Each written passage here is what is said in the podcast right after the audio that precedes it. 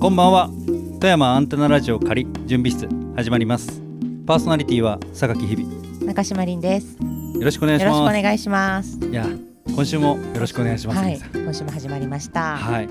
いや早速なんですけど、いはい僕、うこの前のゲストの長谷川祐介さんいるじゃないですか、はい。長谷川祐介さんの、うんあの告知してたイベントあ行ってきましたあ、いやー、 私も気になってたやつ。あの中野であるっうんてういんう、うん行ってきうて、ん。はい。まあ本当にすごいちょっとこじんまりとした、うんおしゃれなカフェでやってたんですよ、へー僕もどんな場所でやるのかも知らなくて、うんうんなんか中中野さんっていうなんか中野にすごいへーなんか、そうなんだそう密着してるのかなっていうぐらいなんかその名前もなんか中野って入ってうんうんてうんうん全部ひらがななんですけど、えーカフェ。はい。とか、まあ、バーみたいな感じでやってて、はいはいで、まあ、そこを貸し切ってうん。やってられて、はい。で多分人数的にはそのカフェの中の人数も含めてなんですけどあそのカフェの多分普段のうん人数も含めて、多分そんなにそのまあいっぱい入る、はいあれじゃないだろうっていうのも多分、まあ、長谷川さんたちも考えて、うんなんかちょうどいい人数だったんですよ、はい30人ぐらいでしたね。うんうんうん。でなんかこうみんなでその、まあ、哲学あー楽しそうを実践するっていうなんかまあそのうん輪郭を確かめるっていうところがあったじゃないですか。はい。で結構その僕らがラジオで話したのよりも、はい。僕の感覚的な部分ですよはい。なんかもっとなんか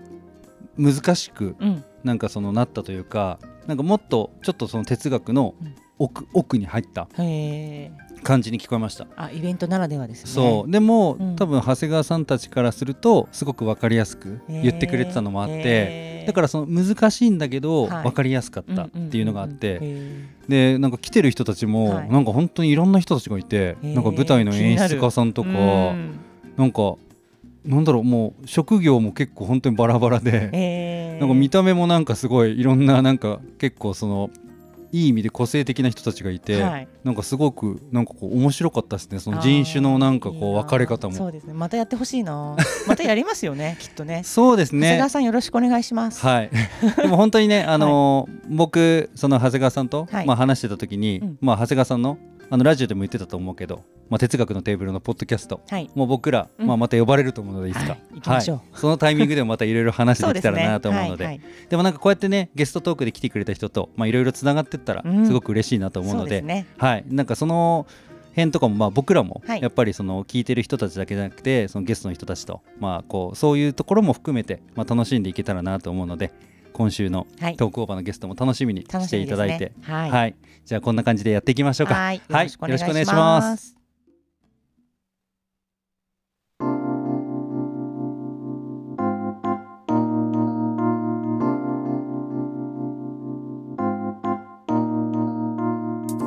榊日比のトークオーバーこのコーナーは魅力的な人物ことにフォーカスするコーナーですよろしくお願いしよまろしすくお願いします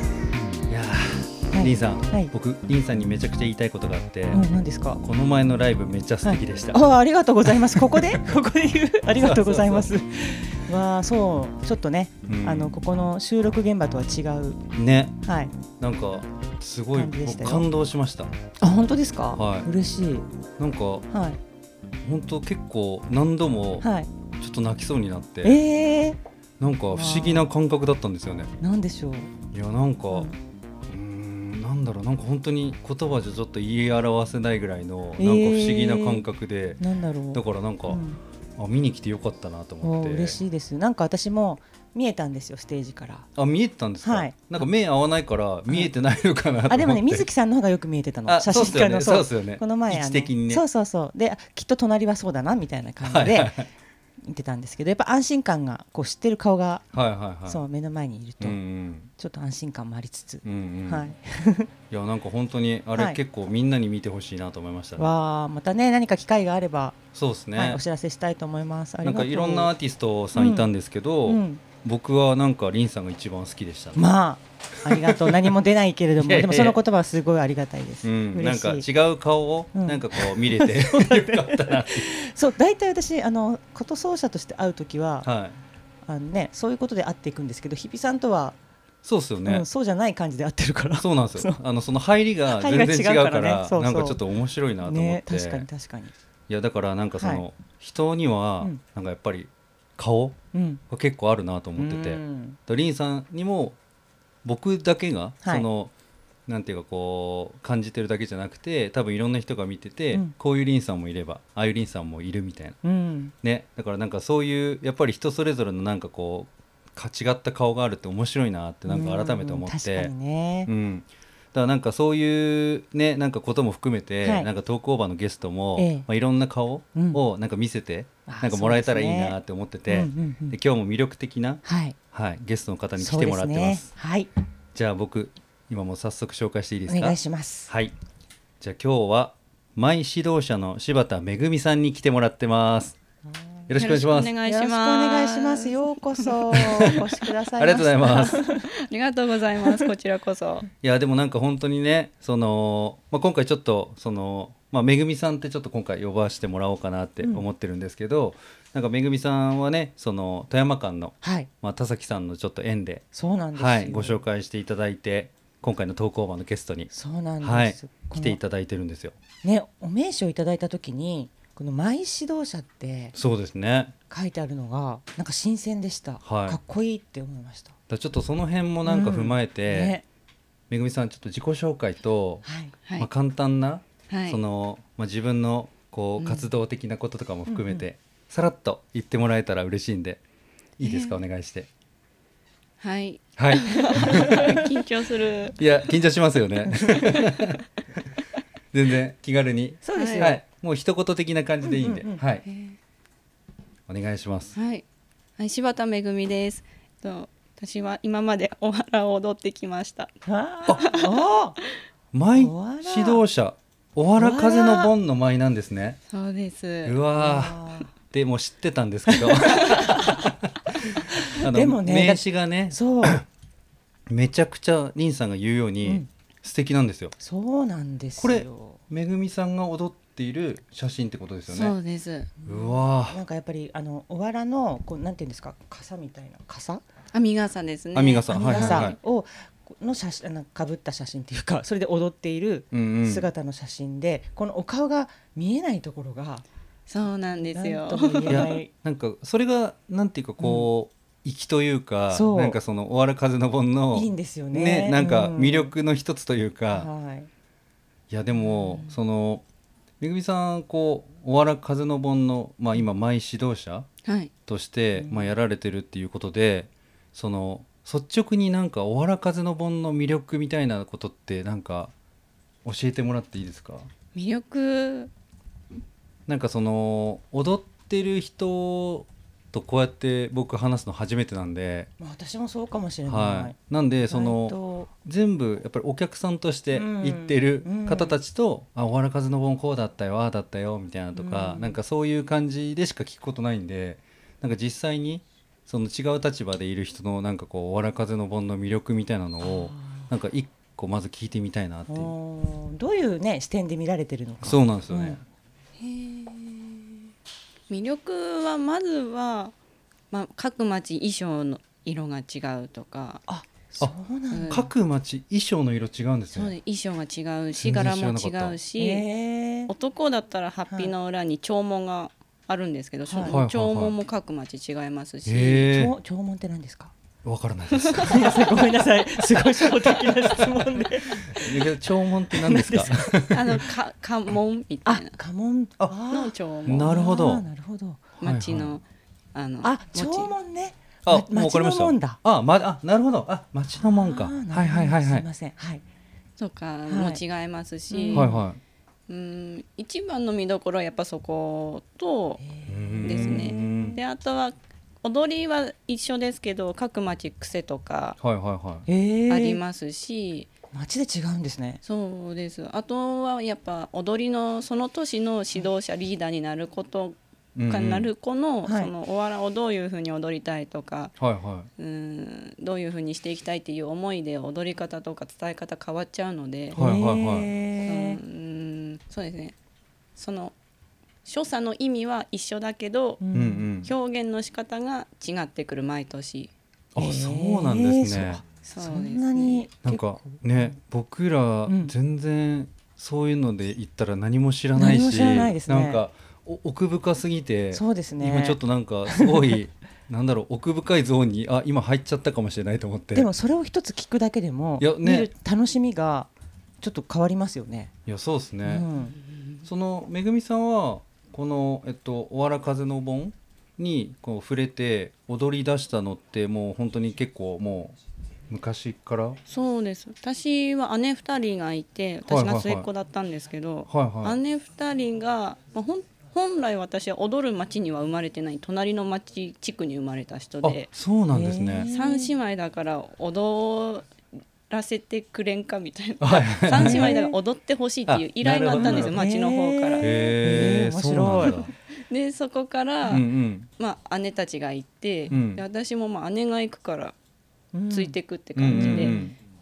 でみんな小さい子は歩けるようになったらとりあえず参加させられるんですよ。へーそうなんですねそう面白い、えー知らなかった。全然何も知らないわからないままとりあえずついてってあでも可愛いそれ、ねはいはいなのであの私も小さい時の、うんうんなんかすごいちっちゃい時の記憶が唯一一つだけあって、うん、どたんなだ感じですかあその和踊りしてる中で、うん私がちょっと足を上げただけでも観光客のおばちゃんたちが「可愛いって言って まくれてあ確かにる、そうだね。その記憶がすごいあるんですよ。あーでもちっすちゃごいです頃かねらちっちゃい頃でもそれ刷り込まれてるって、うんだからめぐみさんの中でよっぽどなんかこの印象的うんだったんだと思いますねね僕なんてだって目立ちながら嫌だから、そんな子供だったらもうめちゃくちゃテンション上がってわざわざ足上げるかもしれない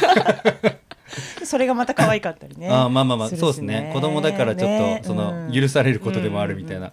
へーえじゃあそのちっちゃい頃からじゃあそういうおわらのまあ踊りとかおわら風の盆っていうお祭りに触れてどうだったんですかなんかあなんか楽しいなみたいな楽しいなっていうよりかはもうやっぱ生活の一部になっちゃってるんで当たり前だったしなるほど、うーんとその八尾の人にとっては盆と正月が一緒になった祭りがおわら風の盆なので、あそうなんもでうすそねれぐらいはいはいはいすごいイベント。へーそれはもうすごいイベントだっていうのはもいや う間違いない間違いないですよねそれは分かりきってるねもう本当になんかもう富山県民だけじゃなくて、うんなんかもう全国の人がもう分かりきって当たり前のようなぐらい、うんいい意味で、うんなんかこう浸透してるぐらいすごいなんかお祭りだなって思ってて、でもなんかその盆と正月が一緒に来るぐらいっていうのとかもなんか新鮮でしたあ、うんそういう意味合いみたいなのもあるんですね、そうですもうなのでその時にかける情熱が半端じゃないですあそうなんだいやだから思ってる以上にはいはいその町に生まれたことで、そのおわらとの関係がすごく濃いんだっていうことがそうなんですよへーわかりましたなあの小学校、中小学校まではや、その八尾小学校はおわらに合わせて9月の123お休みだったりするんですよ。あちゃんと学校もそうなってるんですそうですそれね。か午前中だけだったような気がするんですけれども、はいはいはいうんちゃんとおわらに合わせた日程管理なるもほど学校も協力してくれてるので。へーなのであの高校行った時にそうじゃないんだっていうの がすごい辛かったです世間はそうじゃないんだみたいな確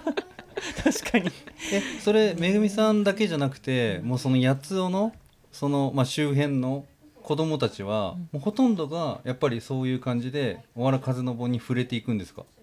えっとおわらに携われる子はその町に生まれ育った子で、まあーあ、でもなるほどその近隣に生まれた人も何かのつてで踊ってたりはします、なるほど何かのつてへ何かのきっかけで踊ってますね、うんえ昔自分あその私の親が踊り子ではいはい踊ってたけど住んでるところはちょっと八尾ではなくて、うんうん違うところだけどおわらの時だけ踊らせてもらってるとかあそのそうな親んですねが踊ってたきっかけでみたいなへーえじゃあめぐみさんのお母さんとかも踊ってたんですか昔はいえ全くあそうなんねだなんですよただあの小学校のその、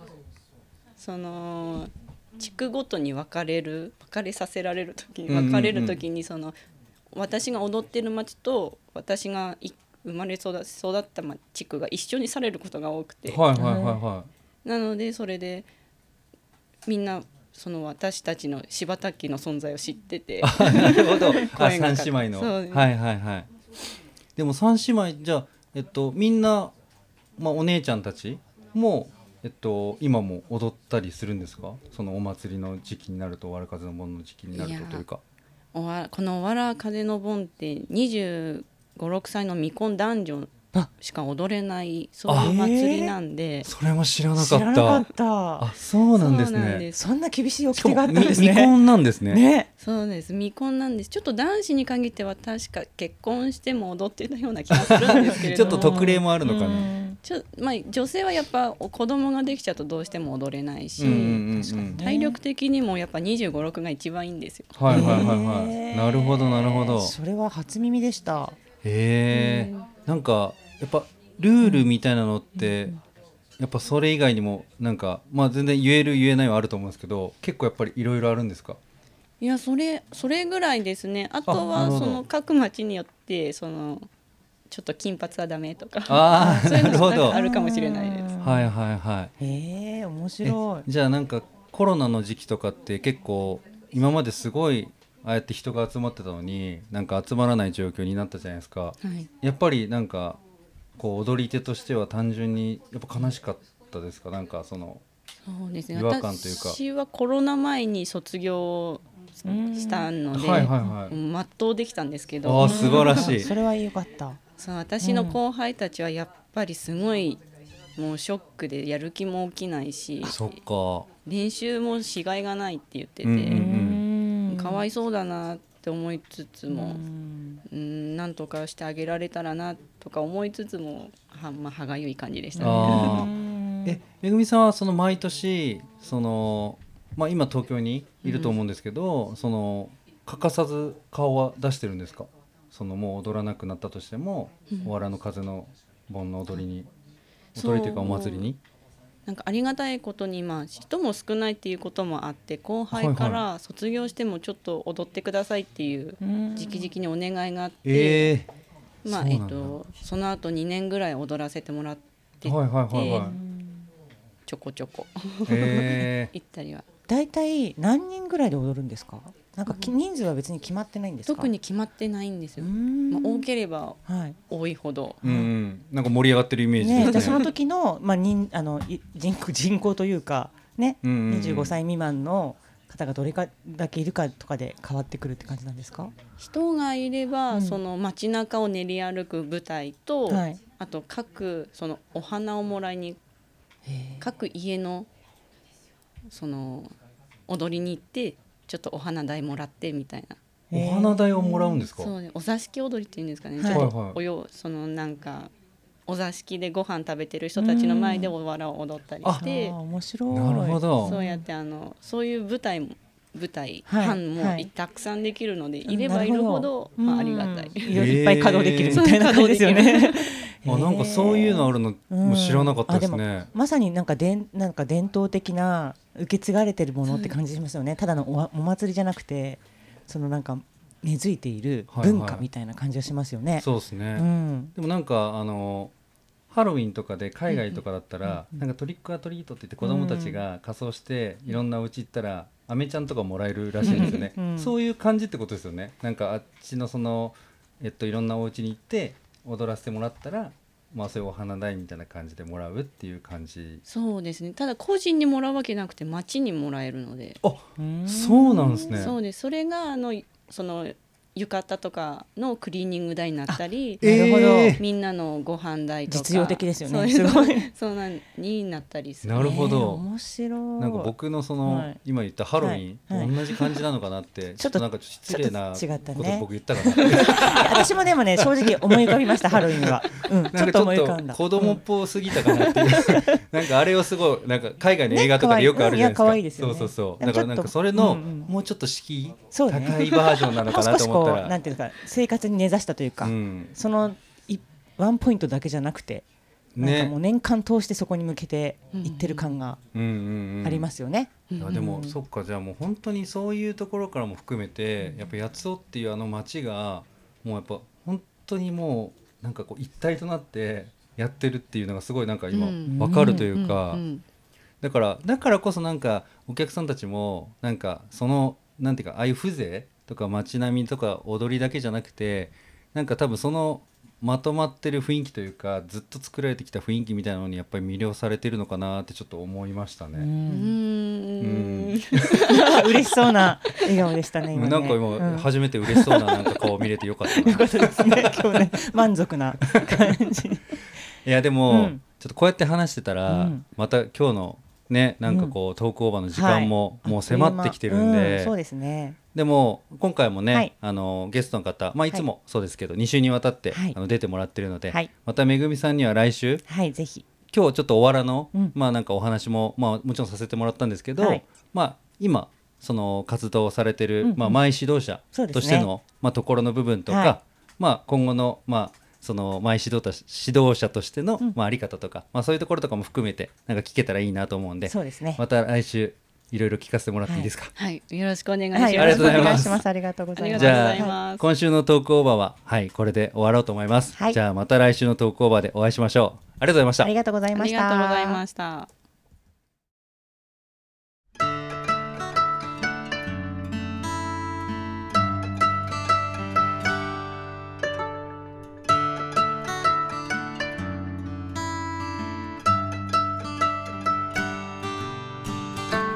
心の金銭研究所金銭ラボ所長中島凛ですよろしくお願いしまよろす。しくお願いしますはいここからはメグプロにも入っていただいてそうですねこん。ばんは。はい、こんばんい。はいですね落ち着いてはじめまして。はじえめ まして。毎回これやるいややってないやってない。やってない初寂しいななんか。いやいやいやあのねさっきあの日比さんがあのーおっしゃってくださいましたけどはい。何あをのおっしゃ私いまのした。ライブに来てくださってああ、はいはいはい。ねはありがとうございましい。いえいえ、たとんでもないです。すごいあの嬉しかったんですよいや、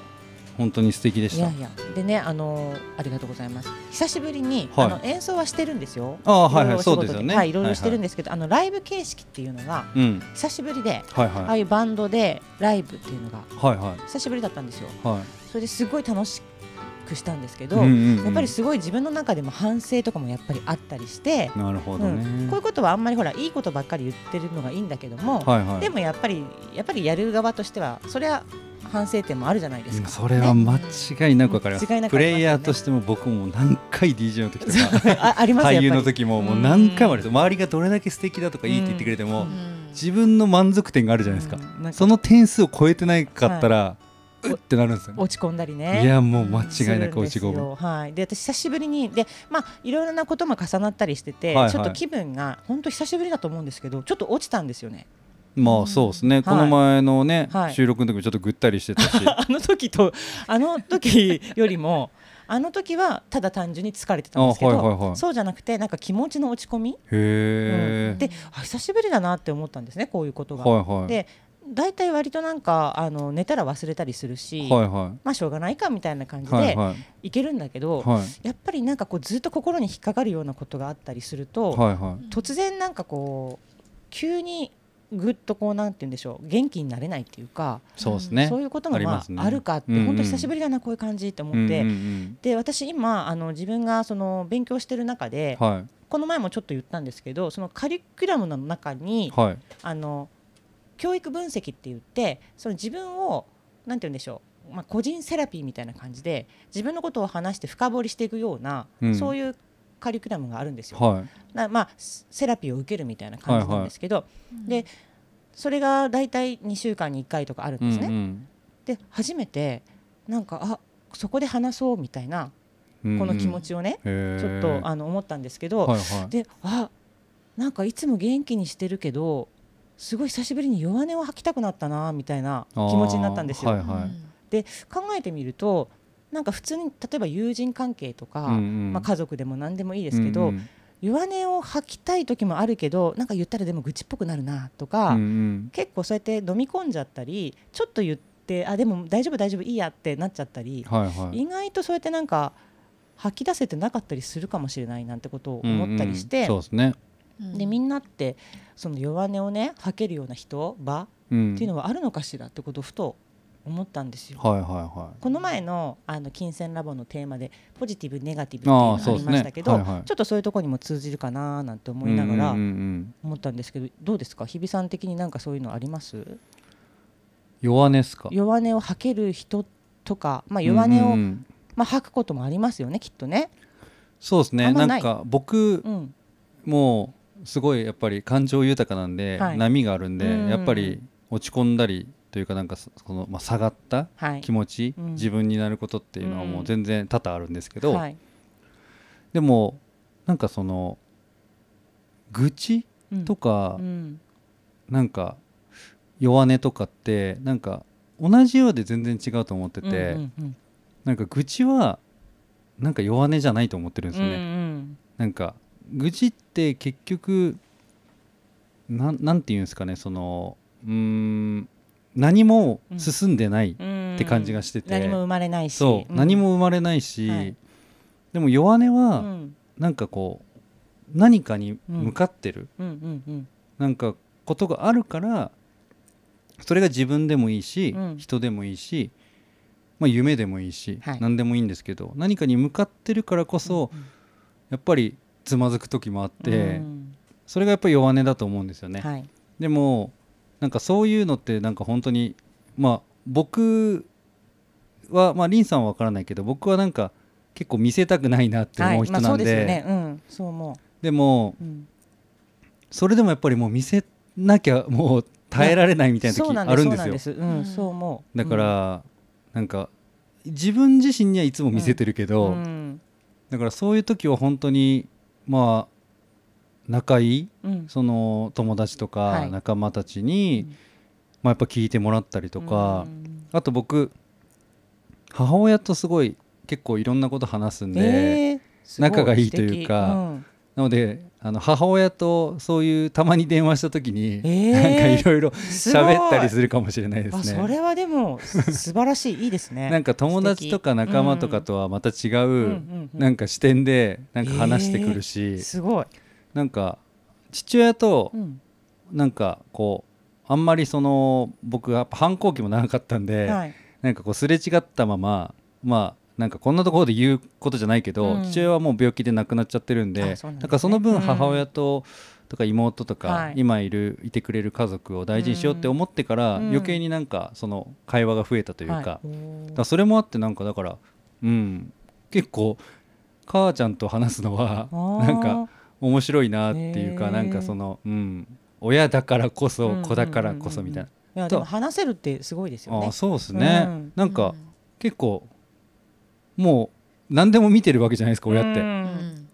でもやっぱり親は離れないしいてくれるからこそだかそうですね何でも言えるみたいなうんらそういうまあ人もそうだし、はいあと場所うん場所はなんかうーん弱音を吐ける場所場所って難しいですね考えたことないまかあもしれない、場所っていうかそれはあの物理的な場所じゃなくてそういうお母さんとかあーそういうこそうでとそれはもすねそうですねまあまさに場所っていうか、はいはいはいそういう場があるかっていううんうね、んことなのででもそれがやっぱりあった方がいいしそうですね、うんなんか僕僕らみんなでやってるじゃないですか、はいでも僕はリンさんにも、うんメグプロにも弱音も吐けますよわおなんか嬉しいですね、うんそれって履けるし、うん聞いてほしいし、うんもちろん僕も聞きたいし、うん履いてほしいしって思えるぐらいの僕は関係値に慣れてるなって思ってるんで、うんだからなんかそんな人たちがこう増えてくうん、ってことってすごい嬉しいことだなと思って、うん、そうですねだからなんかそんな人たちが増えてくってことは、はいあ自分ちゃんとした道に進めてるのかなみたいな、うんっていうなんかそのまた自分で自分をなんかその僕のあれですけどうん肯定し始めるというか。んだからなんかそう思えるようになんかこうなると、うんなんかその弱音もなんか吐き出しやすくなるというか、なかなかそう吐き出そうと思っても、うんやっぱり普段普通にね、うん生きてるとあのやっぱりこういう関係でいければいいけど、うんどうしてもいけない言えないって人も多いと思うんですよね。いや僕も言えない人のがいっぱいですよ、ねうんはい、っそうそうそうて感じですかね僕はなるほどでもいいね関係だし、そういうふうに信頼した人にあのこの人だったら話せるっていうふうに思えるっていやいいなと思いましたはいんそうですね素晴らしいじゃあじゃあメグメグププロロもは聞いてみましょうかねねうんまた違う、はい全然また僕とは世違う世聞い界てだみとた思いい聞まいてすみたいいや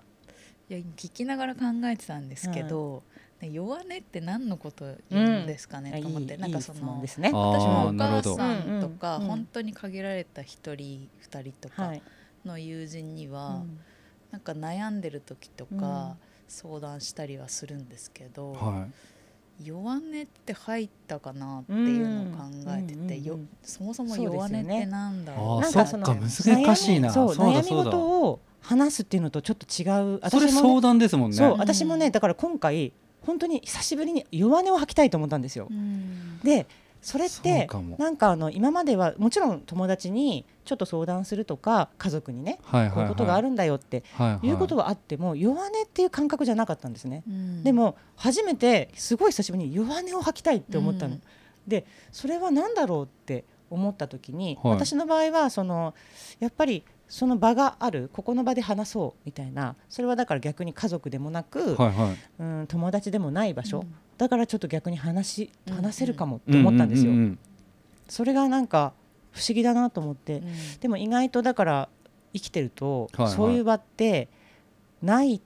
その弱音ってそうなんだろうっていいう,、やそうなんですよね弱いところとねか、、なんかうんね、うん今メグプロがちょっと本質的なことを言ってくれたというかででもそう本当にそうですよね、うんなんか相談だなってさっき僕がなんかね今喋ってて言ってたことも、そほうそぼうそ相談うんだなっていうう、ん、なんかそうやってなんか悲しかったんだよ辛かったんだよってなかなか言えなくないですか、あーでも、うんうんあのうんそれ、まあ、この前、はい、あの僕その長谷川さんと飲んだはいはい日があって、うんまあちょっとそれはまあたまたまそのはいイベントの帰りに飲んだ時があっうんて、でまあいろんな話するじゃないですか、はい、でそういう時にうん僕長谷川さんと結構まあなんだろうあのラジオでうんそれが伝わったかどうかわからないですけど、はい結構仲良しで、うんうん結構まあお互いそういういろいろな面を見せれうん、る話せる間柄だと思うんですよね。うはいでまあお酒も入ったし、うんまあ、ちょっとなんかまあいろんなことがこうあって、うんで僕なんか長谷川さんに、うんなんか「はあ頑張ったんだよな俺」とか、うんなんか、うんなんかそういう感じのことをなんか言ったなと思って、えーちょっと内容はこのラジオでは言えないんですけど、うんはいはいまあなんかそういうちょっとまあ悔しい気持ちとかうんうんうんもうんうんうんなんか。アンドなんかこうまあ嬉しい気持ちもあったりとか、うんまあいろんな気持ちがあって、うんなんかそういうなんか本当辛かったんだよとか、うん頑張ったんだよとか、なんかこうまあ褒めてほしいんでしょう ね。まあでもそうですよねうんうん基本はでもやっぱりそれでよく頑張ったよそうとか言ってほしいなんかそれでいいよとか、そそううねうん認めてほしいっていうそのうそがうそうそうあ認めてほしいとかそうそうそ私気づいたんですけどやっぱ自分が自分を認めてないんですよ多分あーだから弱音をなんか認められないからなんかこうあこんなんでダメだったとまあかでも自分に厳しいとかはあるかもしれない。なっちゃうから、うんでもそれをでもなんかで自分はでもそう言いながら自分は頑張ったんだよって言える、うん一言出せるようになるのが実はなんか大事なのかなとか、うんうそうですと思ったね。りした。だから本当うんになんか僕どこかで言ったと思いますけどラジオでも、はいはい自分はうん自分に一番感謝してるってね僕言ってたじゃないねですか。そうす素晴らしいマインドなんで す本当に。だから自分で本当に自分に対してそういうふうに思えるようになったのも、うん本当にこうやってやっぱいろんな人たちとかいろんな経験のおかげだしっていうのがあって、うんでもなんかそれでもやっぱりなんか今リンさんが言ってくれたように、うんなんか多分まだうんその本当の意味では慣れてないと思ってて、はいだからやっぱり聞いてほしい、ううんん自分じゃなんかこう処理できないうんそうですね気持ちみたいなのがあっうんて、でもなんかそれでいいのかなと思いますなんか人間関係い、やそうじゃなきゃなんか人間としてね、うん立っているためにはお互い一人だけでは絶対生きられないですよいやそうなんですよ育たないから子供はうん一人だと、寂しいいし単純にね寂しいですねうん可愛らしい可愛らしいな感じになったけども、うんあ本当本の当うんこう一人は僕好きですけど、はい孤独は嫌ですよねそうなんです、はいやっぱりね いいこと言ったそうなの一 人いいこと言 ったぞいや私今ちょうどそのあのある精神分析科の勉強してるんですけどはいはもい一、人でいるいられる能力って言うんですよ。あはいはいではい一人でいるの、うんいるんだけどもそれは一人じゃないんです。う絶んう対ん誰かがいるから一人でいる。うんそうそうそうそうそそこなるほのど今この場にいるけどそのせ背景には、ううんその支えてくれてる人とか、うん抱えてくれてる人がいるから一人で立ってられるし、間違いない一人ね、そういう気持ちでいられるっていうことが大事なので、うんなんかもしその本当に場がないとか、うんだからそういう場を作るのもいいのかもしれない家族とか友達じゃなくてもそういう場があるのはいいのかもなってふと思ったんです今までいや初めそうてっすよねうんなんかそれがねそんなことを考えてみたり金銭ラボとか、うんまあ、このラジオを通してね、うんそういう場になればいいなってそうですね、うん本当に思うので、はいそんなことをちょっと思った一週間でした、はいはい、はいありがとうございましたありがとうございま今週すも今度じゃあ弱音を吐き大会しようはいあいいですねラジオには出さないよ。そうです一緒にやっねてくれないんですかこのうんいやいやプライベートのねプライベートのね、はいやってみようかなと思いますの でじゃあ僕もうウェはいーウェーってもうみんなで泣いたりして泣泣いきたらしてすすごい階 段それみんなそうだね全然我慢してたみ我慢したいてなるねそうそう 田崎さんにまとめてもらいましょうその時はねそうしましょうそうしましょうはい包んでもらいましょうボスうんにそうしましょうじゃあいやそうでいもう今日もねそうはいいい学びでしたはいそういう場をを持っていきましょうねはいありがとうございますありがとうございますじゃあ今日は金銭ラボこの辺にしたいと思いますはいありがとうございますありがとうご あざりいがとうございまますす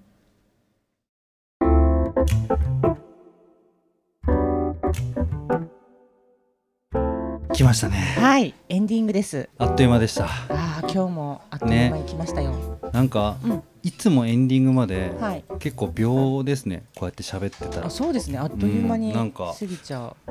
なんだろうオープニング始まって、うはいトークオーバー始まって、うん金銭ラボ始まって 始まっエてンディングまで なんか始まるまでが、ういろんなこと経由してるのん、にしてますよねあれあもう終わりなんだうみたいな、うん終わってみると早いって感じそうっすよねうんいやでも本当ね、はい今日の僕のゲストはいのめぐみさんもいやー、ね面白かった素敵でした知らなねい世界をおわら見のました知らない世界知っをてるようで知らなかった、は世界がいろいろ見えましたいで今回はですね、まさかのちょっと展開で、はいそうなんです、まずじゃあ本日今日の、はい、富山間のスタッフさんをはい紹介してもらっていいですか、ご紹介したいと思います富山日本橋富山間の観光交流サロンよりですねコンシェルジュの柴田めぐみさんをお迎えしてお ります。このへへへっていうっのてなります よねなりますよね。えトークオーバーからさっ今き度は僕のコーナーに出てたそうめぐみさんですよね。はいそう同姓同名じゃないんですよ同一人物ですから。同姓同名で顔似てる人が僕の横に今いるわけじゃないんですよ 違うとあね。だけどあの違う顔で今回はあ、コンシェルジュですからそう,、なんです観光交流サロンのコンシェルジュさんとしてお越しくださったからにはですよはい、何かご紹介してくだくださるということでそうですね。はいなんかあのー本当さっきもね、その僕のトークオーバーの、はいまあ中でもいちょっとそのね、富山間の名前が少しそうですね出てきたと思うんですけど、うんうんうんまあこう普段ね、その富山間の中でコンシェルジュとして、はいもうまあ働いてられるめぐみさんはい、がちょっと今回ねええ、僕らの今目の前にある、実はね魅力的なものが、はい、お持 酒ってきてくださったんですよとかがあって そうなのおわらロマンですかおわめらロぐマンみさんこれそうですはいわらロマンって言ってビールになりますビーねルそうなんか地ビールで瓶ビールであ黒と今赤とあるあるそうなんですよね、うん、でレッドはい今僕が持ってるのが、はいこれあるですか何ですかあるなんて読むんだろどれどれう めぐみさんもわからないそうみただいな、ねどこのことを言ったでまあでもはいこここれだったらここスタウト黒はスタウトスタウトレッドエールっていうのかなあレッドエールですねああこれねでも間違いないです原材料がフラン麦がねフランスとドイツですよへえすごくないですかでホップちょっと飲んでみていいですかめぐみさんもちょっと飲みましょう、しょう飲みま飲みましょうはいじゃあ乾乾杯杯 すいません本当に今私たちはい飲みます乾杯してはいいただきますうんあ美味しい美味しいこれ二つ入レってるッけどドエールの方すごい飲みやすいですそう飲みやすいそうですね色が濃いからあれかと思ったら飲みやすいじゃあスタウトの黒のスタ方ウトいってみます黒本当黒ビールですねこれねあスタウトはうんおおすごい、うん、パンチがあるなんかパンチが効いたなんか効いてる大人のうんなんか男みたいなあ美感味じの、しいやっぱちゃんと違いがあるすごいなこれ僕レッドエールの方が好きですあそうですか、はい飲みやすいからね私もめぐみさんも、はいうんやった私もえー、 いやいやでも黒も美味しい黒も美味しいけどあのレッド行って、はいちょっと行ったら三本目ぐらいに黒行こうかなっていああ感じかそなうですね多分最終的にずっと飲みたいのはもしかしたら黒かもしれないっていううーんんえじゃあめぐみさんの、はいまあちょっと、まあ、早速なんですけどね、はいそのまあ富山間で働いてるっていうことで、はい富山間はいのうんおすすめのものはいうんうんとあとめぐみさんのはい富山でうんはい好きなはい